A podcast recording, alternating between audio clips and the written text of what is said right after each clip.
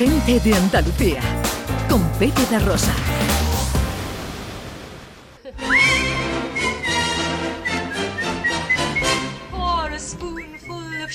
Actualidad del mundo del cine.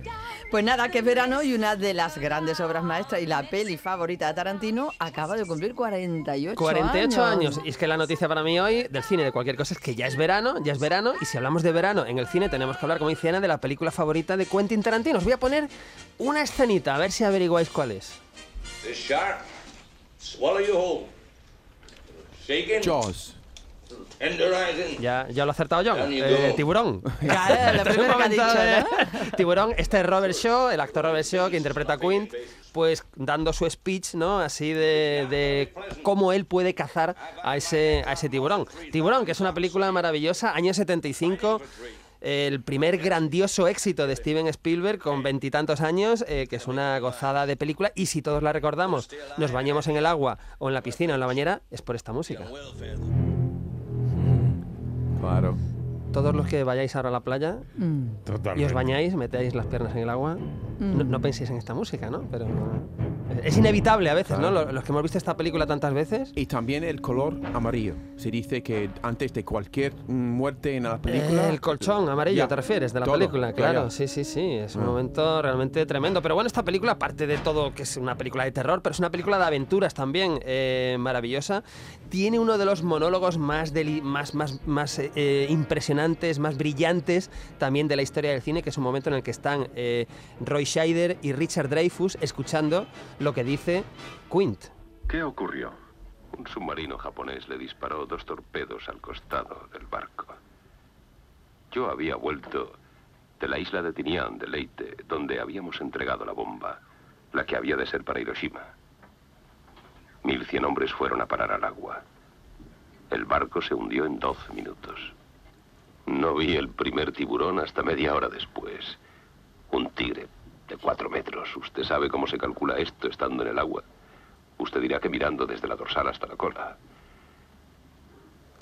Nosotros no sabíamos nada. Bueno, es, un, es de monólogo bomba que es para es escucharlo entero, que es maravilloso. Eh, el doblaje es maravilloso también, Sí, porque es el doblaje original del 75. Y es una escena que sobrecoge porque además está, eh, es un hecho real lo que cuenta, el hundimiento del Ya. Indianápolis, mil hombres que van al agua y pasan toda la noche solos hasta que lo rescatan, rodeados de tiburones, con lo cual solo salen un pequeño porcentaje de esos mil hombres, el resto devorados por los tiburones, ¿no? Esto es sobrecogedor lo que cuenta. Bueno, es una película maravillosa, Tiburón es una película para ver, por supuesto, cada verano. No.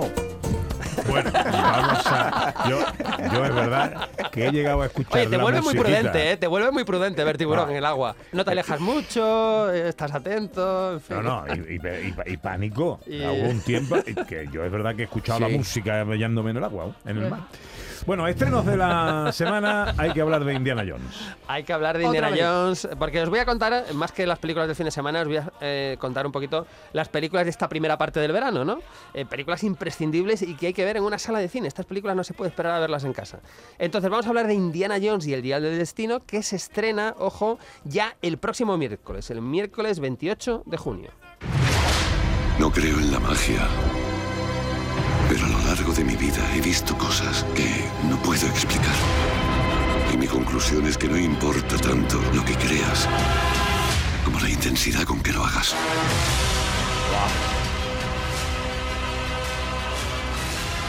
¡Aguanta! ¡Machácalos, Indiana Jones! Bueno, este es el primer tráiler, porque os voy a poner otro ahora. Este es el primer tráiler. impresionante la es- música, La música es impresionante porque además tiene un tono como melancólico, como algo melancólico, como que es el final, como es que, pero también tiene aventura, tiene humor, tiene épica, ¿no? Y vuelve John Rhys Davis, que era el actor que interpretaba a Sala en El Arca Perdida y en La Última Cruzada, ¿no? Este era, como digo, un tráiler más, más melancólico, pero quiero que escuchéis este otro tráiler como más, más Indiana Jones y más acción, ¿no? ¿Qué haces tú aquí? ¡Rescatarte! ¡Aguanta!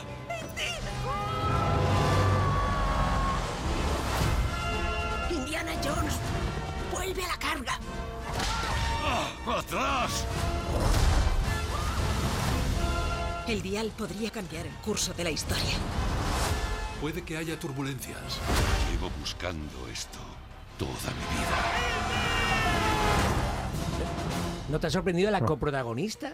Me encanta. Pero ¿y cómo, Me cómo han podido llegar a ese salto? Yo cuando lo he visto ahí, Sí, pero de sí, una sí. serie inglesa muy Pero porque es, íntima... es- es muy buena, es, Es muy, buena en comedia y está relacionada también con Star Wars, que es Lucasfilm y tal, y yo creo que lo que querían era buscar un personaje diferente. Sí, y en principio choca mucho, pero, chocado pero mm, yo creo que va a funcionar muy ¿Tú te bien. imaginas ¿no? cuando Eh, la llamaran por teléfono y le dijeran, ¿quieres hacer...?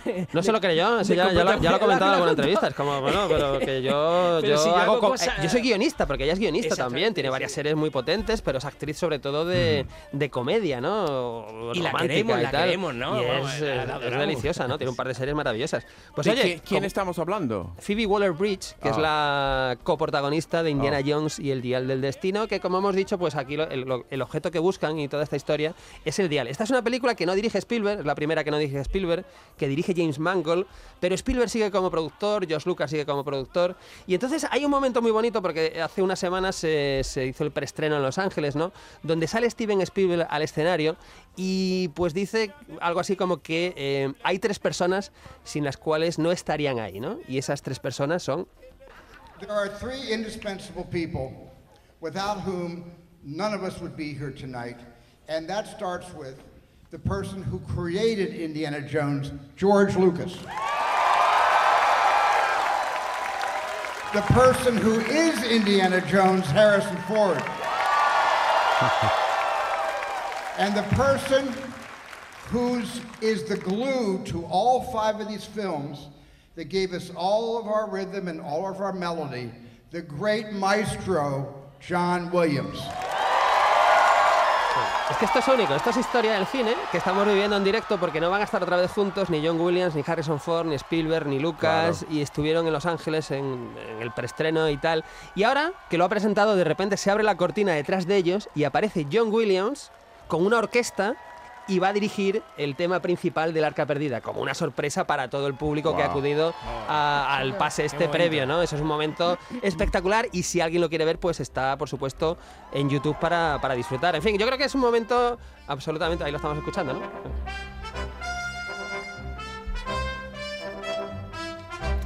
Indiana Jones y el Dial Oye, del y- Destino. Y, y no me quiero dejar lo que ha dicho Carlos Reviriego en el Cultural, que dice de la película que se alinea con el espíritu y el cuerpo del mejor cine de aventuras, o lo que dice Oti Rodríguez Marchante en ABC, que dice magnífica despedida, todo es muy bueno, salvo lo que es excelente y de prodigioso ingenio. En fin, mm, yo creo que eh, Hay a que partir verla. del Yo tengo mi entrada, ¿eh? Yo también la tengo, claro. supuesto. Hay que es que hay verla, que hay que tenerla y disfrutarla para verla doblada, verla en versión original, verla en todas las formas posibles este verano. Yo también la tengo ya. Tengo dos, para mi mujer y para mí. El. No, me acuerdo ahora si es el miércoles o el jueves. En, en mi cine del EP. Ah, muy bien, muy bien, muy bien. Pues ah, hay que disfrutarla, hay que disfrutarla y, y- y saber qué es la última vez.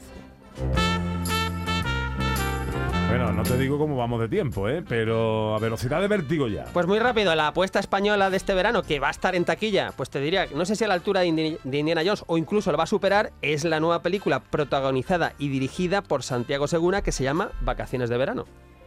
Buenos días. Buenos días, papi. Cuando al principio de una película todo es perfecto, eso es porque de terror. Y en la siguiente escena se va a torcer. Sí. ¿Puedo quedarme contigo? ¿Cómo? Es que me ha dejado mi mujer.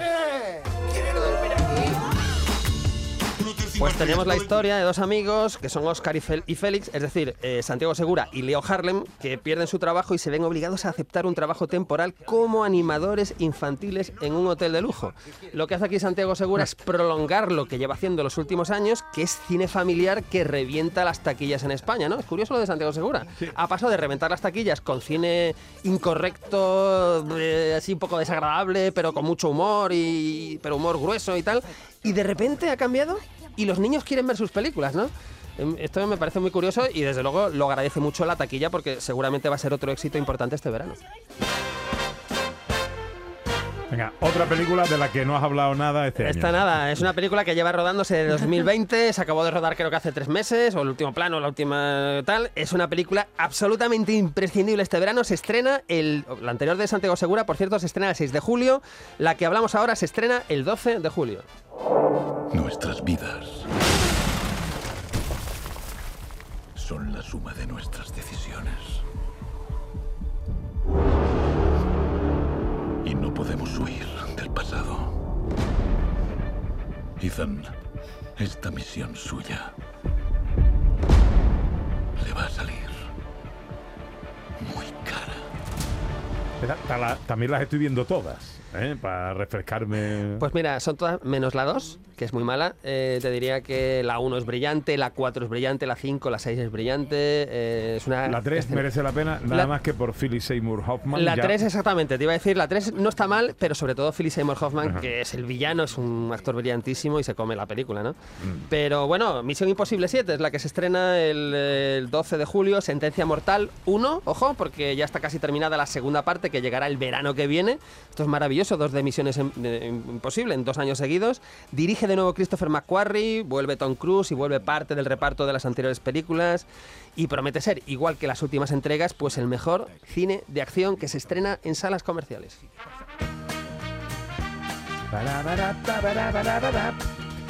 Y un estreno más. eh, bueno, esta se estrena el 12 de julio. Y un estreno más. Un estreno más, este para el 20 de julio. Son todos, como vemos, pues estos últimos en, en julio. El 20 de julio se estrena la nueva película de Christopher Nolan, que es uno de los directores que siempre hay que seguir. Es una película que se llama Oppenheimer. Esto es una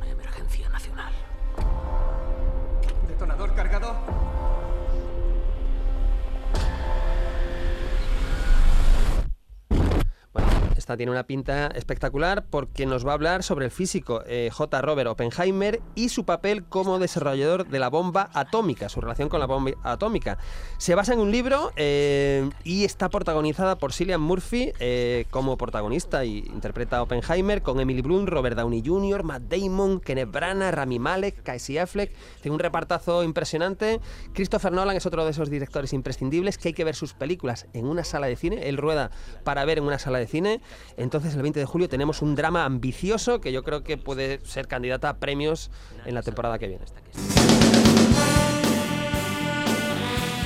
Hoy, ¿qué vemos en la tele? Pues tenemos a las 3 y media en Canal Sur Televisión un western americano del año 55 que dura 74 minutos. Esto es maravilloso. 74 minutos, una película que se llama El levantamiento de los Seminolas, dirigida por El Bellamy con George Montgomery y Karin Booth. Nos vamos al año 1855 al oeste americano, donde un teniente de caballería recibe la misión de capturar a Gato Negro, el jefe de los indios Seminola. En fin, yo no me pierdo esto. Película de 74 minutos, repito, 74 minutos. Es como más corta que un capítulo de algunas series de televisión. A las 3 y media hoy en Canal Sur Televisión.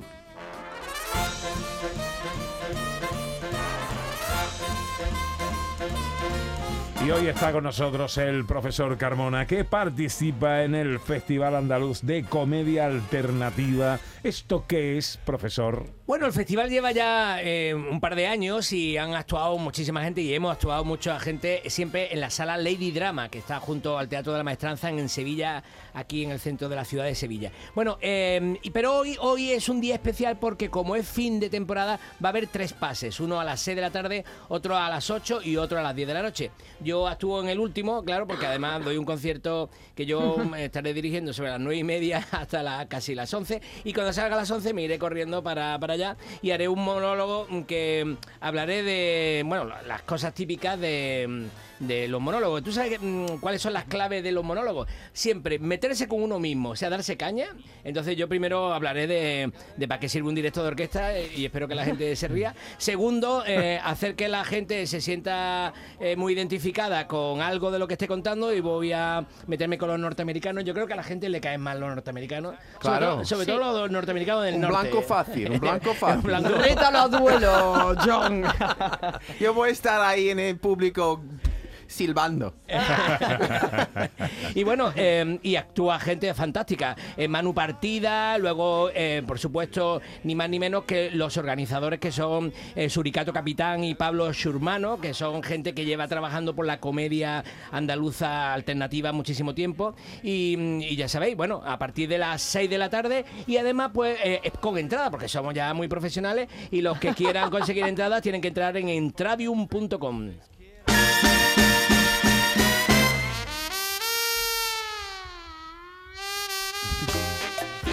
Bueno, eso empieza a las 6, el primer pase, el segundo será a las 8, el tercero será a las 10. La actuación del profesor Carmona, más o menos, Sí, sobre las 11, 11 y media. Once y media. Cuando acabe el concierto, ¿ves? Espero que no haya avises en el concierto. Están esperando todos ahí. A ver si llega ya José Carlos. Bueno, el concierto además es muy chulo porque viene una orquesta norteamericana, va a cantar el coro norteamericano, luego toca la banda norteamericana, luego viene la orquesta norteamericana y luego el coro de la Universidad de Sevilla y la orquesta norteamericana tocaremos todos juntos. Traemos 15 violonchelos, ¿eh? Guau. Imaginaos, eh, eh, cinco con trabajo, eh, por lo menos unos O sea, que 60 viene una orquesta norteamericana y luego va usted y en Eso. Su monólogo se mete con los americanos. Exacto. Es usted un falso, Pero profesor. fíjate Hipócrita, el hipócrita. calor que van a pasar los pobres los pobres norteamericanos. Vienen 120 músicos de Estados Unidos. Madre 120. mía. ¿Es tu público? en la ¿Es tu iglesia de San público? Jacinto. ¿Es tu público estos Y- 120? Pero mira, han sido muy pesaditos porque se querían ir a cenar a las 6 de la tarde. Y yo digo, de verdad que a las ¿Y 6 el de la tarde. Yo, avisando. a- eh, entonces ellos tocan música de la suya y nosotros mm, tocaremos para terminar ¿Música de la. suya qué es? Música de la suya es, mira, llevan, eh, llevan eh, eh, gospel, timbales, ah. percusión, qué maravilla, marimba, qué maravilla. eh, van a hacer un espectáculo musical Qué chulo. fantástico. Qué chulo. Y terminamos con la misa en la misa eh, en, en Pero- mi bemol mayor de Schubert, que es una maravilla. Debería hacer el monólogo de Para los pedir- americanos para delante pedir de los perdón. 120 americanos. Ya, ya. Llévatelos al monólogo. Claro, después pedir perdón en la misa. Habrán caído, yo creo, porque a las, a las seis y media tienen que ir a cenar al centro Van a de, morir, de- de van a Triana. morir. Van a cruzar Van el a puente morir Triana todos. a las 7 de la tarde. Imagínate el calor. Los que van a cayendo. morir todos. 16 para la una. Gente de Andalucía. Con Pepe da Rosa.